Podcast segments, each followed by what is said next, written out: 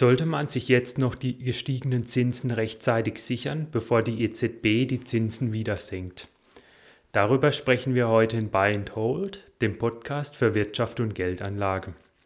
Ich bin Elias und heute ist der 29. Dezember 2023.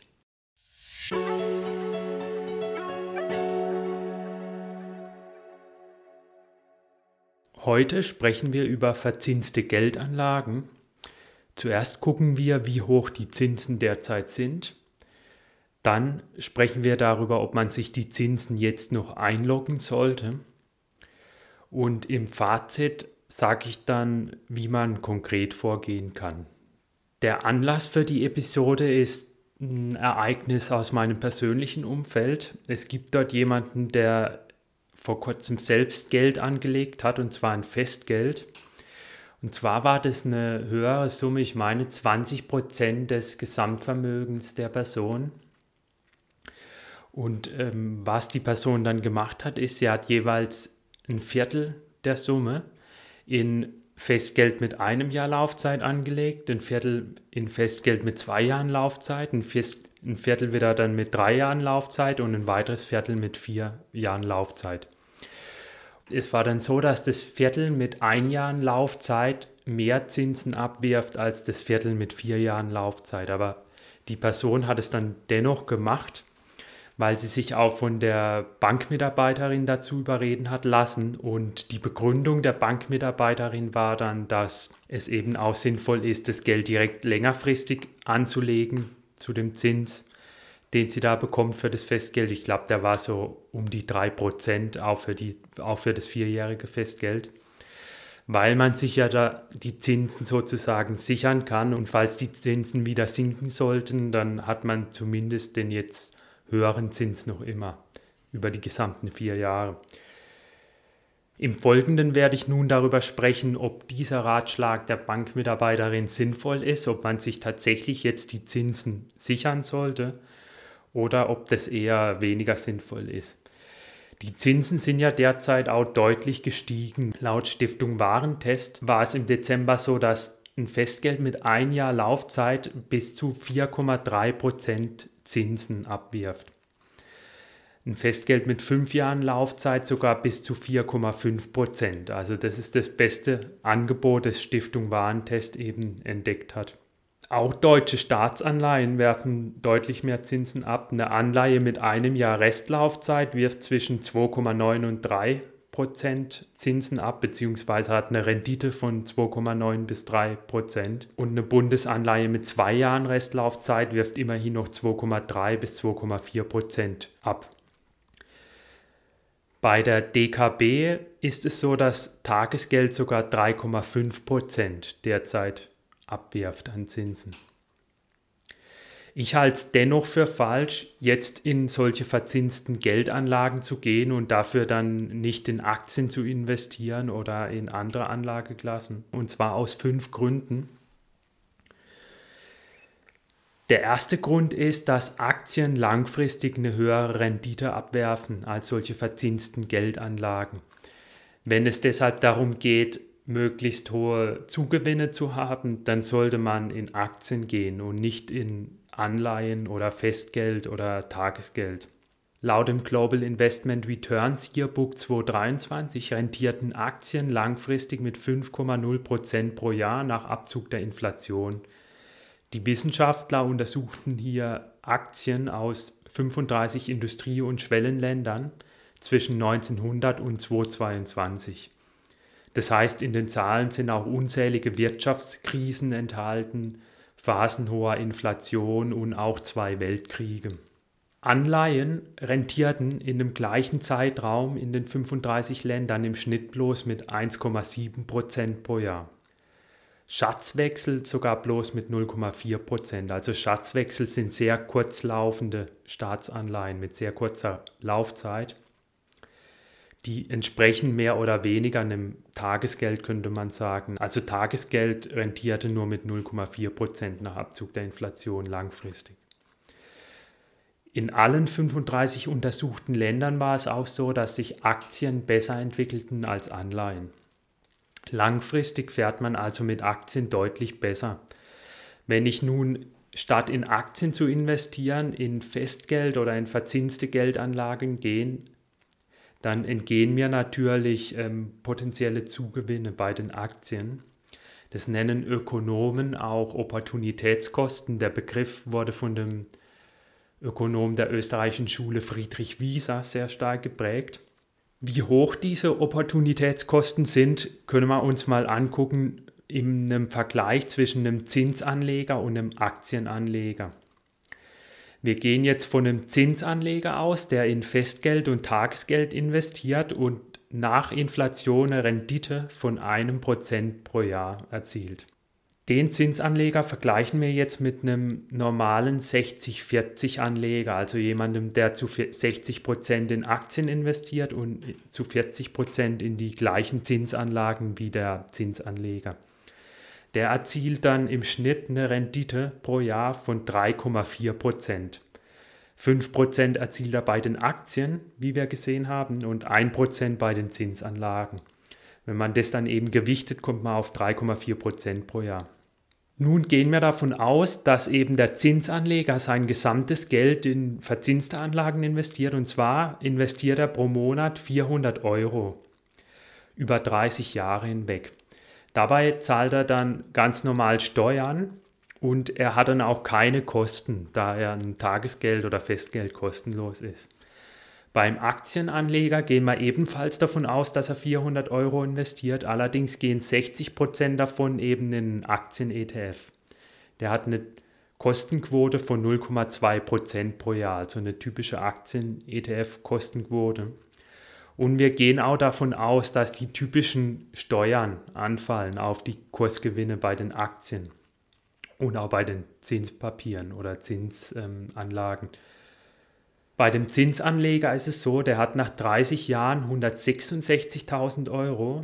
Der Aktienanleger hat nach 30 Jahren 239.700 Euro. Das heißt, mit Aktien hätte ich in diesem Rechenbeispiel 73.700 Euro mehr. Also das ist ein riesiger Unterschied. Das sind fast nochmal 50 Prozent mehr als der Zinsanleger hat. Man sieht also, wenn man eben in Zinsanlagen geht statt in Aktien, dann entgehen einem langfristig enorme Zugewinne nach Steuern und Kosten. Der zweite Grund, der dagegen spricht, jetzt in Zinsanlagen verstärkt zu gehen oder aus Aktien herauszugehen und dafür in Zinsanlagen zu gehen, der ist, dass die Zinsentwicklung sich nicht voraussagen lässt. Also das, was ich am Anfang geschildert habe, was die Bankmitarbeiterin gemacht hat, dass sie gesagt hat, man kann sich ja jetzt für vier Jahre dann die aktuell gestiegenen Zinsen sichern. Das ist letztendlich ja eine Zinsspekulation, nämlich darauf, dass in Zukunft die Zinsen wieder deutlich geringer sind. Wenn ich jetzt persönlich schätzen müsste, dann würde ich auch darauf wetten, dass in den nächsten vier Jahren im Schnitt die Zinsen wieder geringer sind als jetzt. Aber letztendlich können wir das ja nicht sicher wissen. Das könnte ja auch sein, dass zum Beispiel die Zinsen doch wieder ansteigen. Und äh, ihr auf ein bestimmtes Szenario zu wetten, ist nicht wirklich klug. Es ist klüger, ähm, sich so aufzustellen, dass man in jedem Szenario gut fährt und da jetzt nicht darauf angewiesen ist, dass sich ein Szenario im Speziellen manifestiert. Selbst professionelle Fondsmanager schaffen es nicht, rechtzeitig aus Aktien herauszugehen und in liquide Anlagen umzuschichten. Also selbst professionelle Fondsmanager schaffen diese Zinsspekulation nicht. Laut Morningstar konnten nur 29 Prozent der Fondsmanager von Aktienfonds die passiven ETFs im Jahr 2022 outperformen. 2022 war ja ein ausgesprochenes Krisenjahr, in dem die Aktienmärkte auch rückläufig waren. Aber diese Fondsmanager haben es dennoch eben nicht geschafft, rechtzeitig aus Aktien rauszugehen und in liquide Anlagen umzuschichten, um dann Aktien wieder im Tiefpunkt zu kaufen. Das heißt, selbst solche Fondsmanager schaffen es nicht, ähm, rechtzeitig in Liquidität umzuschichten, um dann zum Beispiel von steigenden Zinsen zu profitieren. Morningstar schreibt, in diesem Umfeld würde man erwarten, dass aktive Manager in der Lage sind, ihre passiven Konkurrenten zu übertreffen. Aber was wir am Jahresende sahen, war, dass nur 29 Prozent der aktiven Aktienmanager im Jahr 2022 sowohl überleben als auch ihre passiven Konkurrenten übertreffen konnten. Trotz dieses beispiellosen Marktumfelds waren aktive Manager im aktiven Bereich nicht in der Lage, ein besseres Ergebnis als ihre Indexkollegen zu erzielen. Was auch noch passieren kann, ist zum Beispiel, dass Aktien vielleicht in den nächsten vier Jahren auch viel stärker steigen als Zinsanlagen und es deshalb dann auch klüger gewesen wäre, das Geld in Aktien anzulegen. Das kann ja auch niemand wissen, wie sich Aktien entwickeln werden. Und ja, es ist halt letztendlich einfach eine Spekulation auf eine günstige Zinsentwicklung und äh, auch vielleicht auch eine schlechte Aktienentwicklung, wenn man jetzt in Zinsanlagen geht. Und das ist, glaube ich, ja, etwas, was sich nicht seriös voraussagen lässt. Wovon man aber an, ausgehen kann, ist, dass Aktien langfristig besser rentieren als Anleihen und verzinste Anlagen. Das habe ich auch in Folge 6 dieses Podcasts erklärt, wo es darum geht, warum sich Aktien lohnen. Der dritte Grund, der gegen Zinsspekulation spricht, ist auch, dass die Märkte Zinssenkungen bereits in Teilen eingepreist haben. Was meine ich damit? Die Märkte gehen schon davon aus, dass die Zentralbanken relativ bald die Zinsen wieder senken werden und entsprechend sind dann auch schon die Kurse von Anleihen gestiegen. Zum Beispiel steigen die Kurse von Bundesanleihen bereits seit Oktober und November an, etwa Bundesanleihen mit zwei Jahren und zehn Jahren Restlaufzeit. Und das heißt, wenn man jetzt noch darauf spekuliert, dass die Zinsen bald wieder sinken und zum Beispiel dann auf Kursgewinne bei Anleihen hofft, dann ja, ist man im Grunde schon wieder zu spät dran. Da hätte man wahrscheinlich schon früher Anleihen kaufen müssen. Kurz zur Erklärung, es ist eben auch so, eine Anleihe steigt im Kurs, wenn die Zinsen sinken. Und umgekehrt, wenn die Marktzinsen steigen, dann fällt der Kurs von der Anleihe. Deshalb könnte man eben auf die Idee kommen, von fallenden EZB-Zinsen zu profitieren, indem man jetzt eine Anleihe kauft mit möglichst langer Restlaufzeit, weil die besonders stark dann im Kurs steigen würden bei fallenden Zinsen. Aber wie gesagt, ist es eben so, dass die Märkte solche Zinssenkungen schon in Teilen eingepreist haben. Der vierte Grund, der dagegen spricht, sich jetzt noch die Zinsen zu sichern, etwa über den Kauf von einer Anleihe oder über Festgeld, ist, dass ich mich bei Festgeld oder einer Anleihe auch ständig um das Geld kümmern muss, weil eine Anleihe wird mir irgendwann wieder zurückgezahlt und dann habe ich das Geld eben auf dem Depotkonto und muss es dann wieder anlegen. Und auch das Festgeld läuft ja irgendwann aus und dann muss ich mich wieder um das Geld kümmern. Und das bedeutet natürlich auch Aufwand. Zwar kein sehr großer Aufwand, aber es ist trotzdem Aufwand. Wenn ich jetzt zum Beispiel einen Fonds habe, der in Geldmarktpapiere investiert oder ein Tagesgeld, dann muss ich mich gar nicht drum kümmern. Genauso bei einem Aktien-ETF. Der fünfte Grund, der dagegen spricht, dass man sich jetzt noch die Zinsen einloggen sollte, ist auch ein operationales Risiko. Wenn ich eben in Anleihen oder in Festgeld investiere oder in andere Zinsanlagen mit einer begrenzten Laufzeit, dann habe ich das Problem, dass ich mich eben, wie ich bereits zuvor gesagt habe, laufend um das Geld kümmern muss.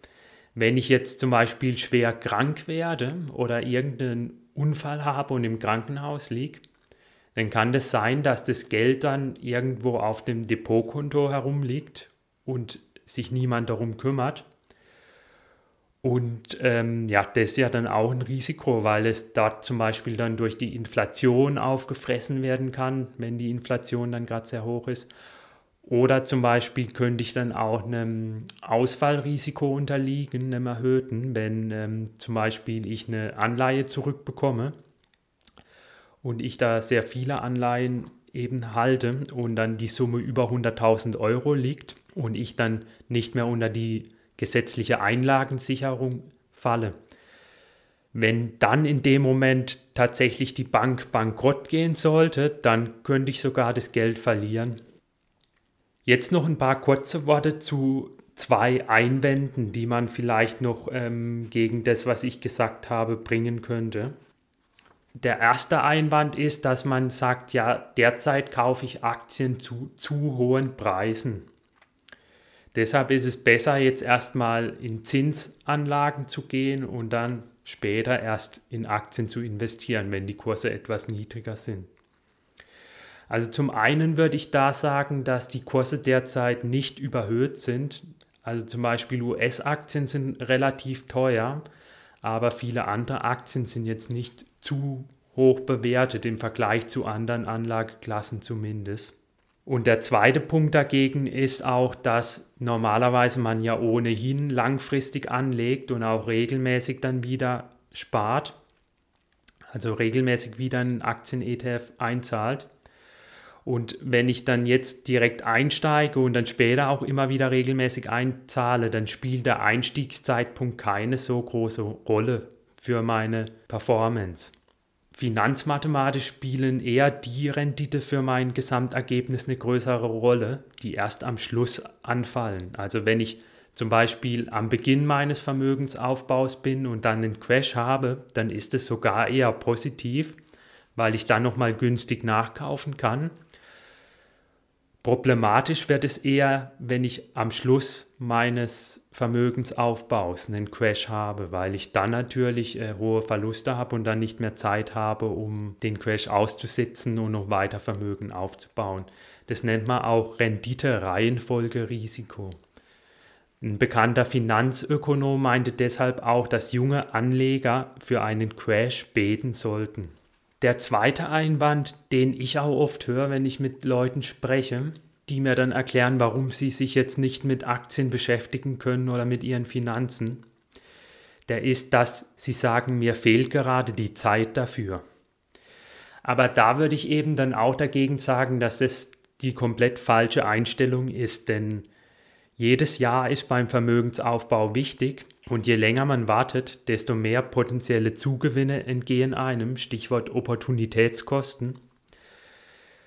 Und ja, man sollte da wirklich so schnell wie möglich anfangen zu investieren. Denn der Grund ist ganz einfach das exponentielle Wachstum, das man an den Aktienmärkten hat. Ich lege ja Jahr für Jahr mein Geld an und profitiere dann immer wieder durch eine Art Zinseszinseffekt, weil die Zugewinne, die ich mit Aktien erziele, die können ja dann wieder weitere Zugewinne erzielen. Und wenn ich da dann nur ein Jahr mehr am Ende meines Vermögensaufbaus habe, dann habe ich durch das eine Jahr schon ein deutlich größeres Vermögen. Wie wichtig ein einzelnes Jahr beim Vermögensaufbau ist, verdeutlicht ein Rechenbeispiel. Und zwar habe ich mal berechnet, für einen Aktiensparplan von 300 Euro pro Monat, wie hoch das Endvermögen nach 30 Jahren wäre. Ich bin dabei davon ausgegangen, dass die Rendite pro Jahr 5% beträgt und dass die ETFs Kosten von 0,2% pro Jahr aufweisen. Außerdem bin ich von typischen Steuern wie im vorherigen Beispiel ausgegangen. Bei 300 Euro pro Monat und der Rendite von 5% pro Jahr ist es eben so, dass man nach 30 Jahren 216.400 Euro nach Steuern und Kosten hätte.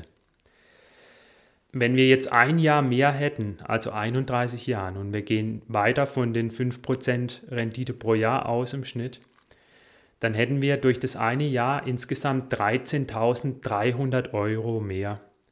Wenn wir insgesamt zwei Jahre mehr hätten, dann wäre es insgesamt 27.100 Euro mehr als nach 30 Jahren. Das heißt, ein oder zwei Jahre können da einen unglaublichen Unterschied auf lange Sicht ausmachen. Es ist natürlich jetzt nicht so, dass man immer jedes Jahr 5% erzielt, sondern da wird man auch mal im negativen Bereich sein und dann hat man mal wieder sehr starkes Wachstum. Aber sozusagen im Erwartungswert liegt man ja bei den 5%, wie wir auch gesehen haben vorher bei den Zahlen von dem Global Investments Return Yearbook. Und es kann natürlich auch sein, dass im Jahr 31 die Aktienmärkte zurückgehen, aber im Erwartungswert ist doch mit einem Wachstum zu rechnen und daher sind die Zahlen schon aussagekräftig. Es könnte ja auch theoretisch sogar möglich sein, dass das Wachstum im Jahr 31 deutlich höher ist, zum Beispiel 10 oder 20 Prozent. Und dann wären es nicht 13.000 Euro, sondern direkt 50.000 Euro zum Beispiel, die einem entgehen. Das heißt, jedes Jahr ist da sehr wichtig. Fassen wir also zusammen, Zinsspekulationen lohnen sich nicht für Privatanleger. Am besten ist es, eine feste Strategie zu verfolgen. Dabei sollte die Aktienquote hoch sein, also eine gute Daumenregel ist 110 minus Lebensalter bzw. 100 minus Lebensalter. Das ist natürlich auch immer abhängig von anderen Faktoren wie der Risikoneigung oder der Aufteilung des restlichen Vermögens. Das restliche Geld, das man dann nicht in Aktien hat, kann man dann in Geldmarkt-ETFs, Tagesgeld oder in Festgeld stecken. Man kann es auch in Gold oder in Rohstoffe anlegen. Das war's auch schon mit der heutigen Folge. Wenn ihr künftig keine Folgen mehr verpassen wollt, dann abonniert den YouTube-Kanal oder den Podcast-Kanal. Ihr könnt euch auch für meinen Newsletter anmelden. Dort informiere ich euch immer, sobald eine neue Folge erschienen ist. Schaut auch gerne in die alten Folgen rein. Dort ging es unter anderem darum, ob Gold-ETCs sicher sind. Dann darf ich mich von euch verabschieden und bis bald.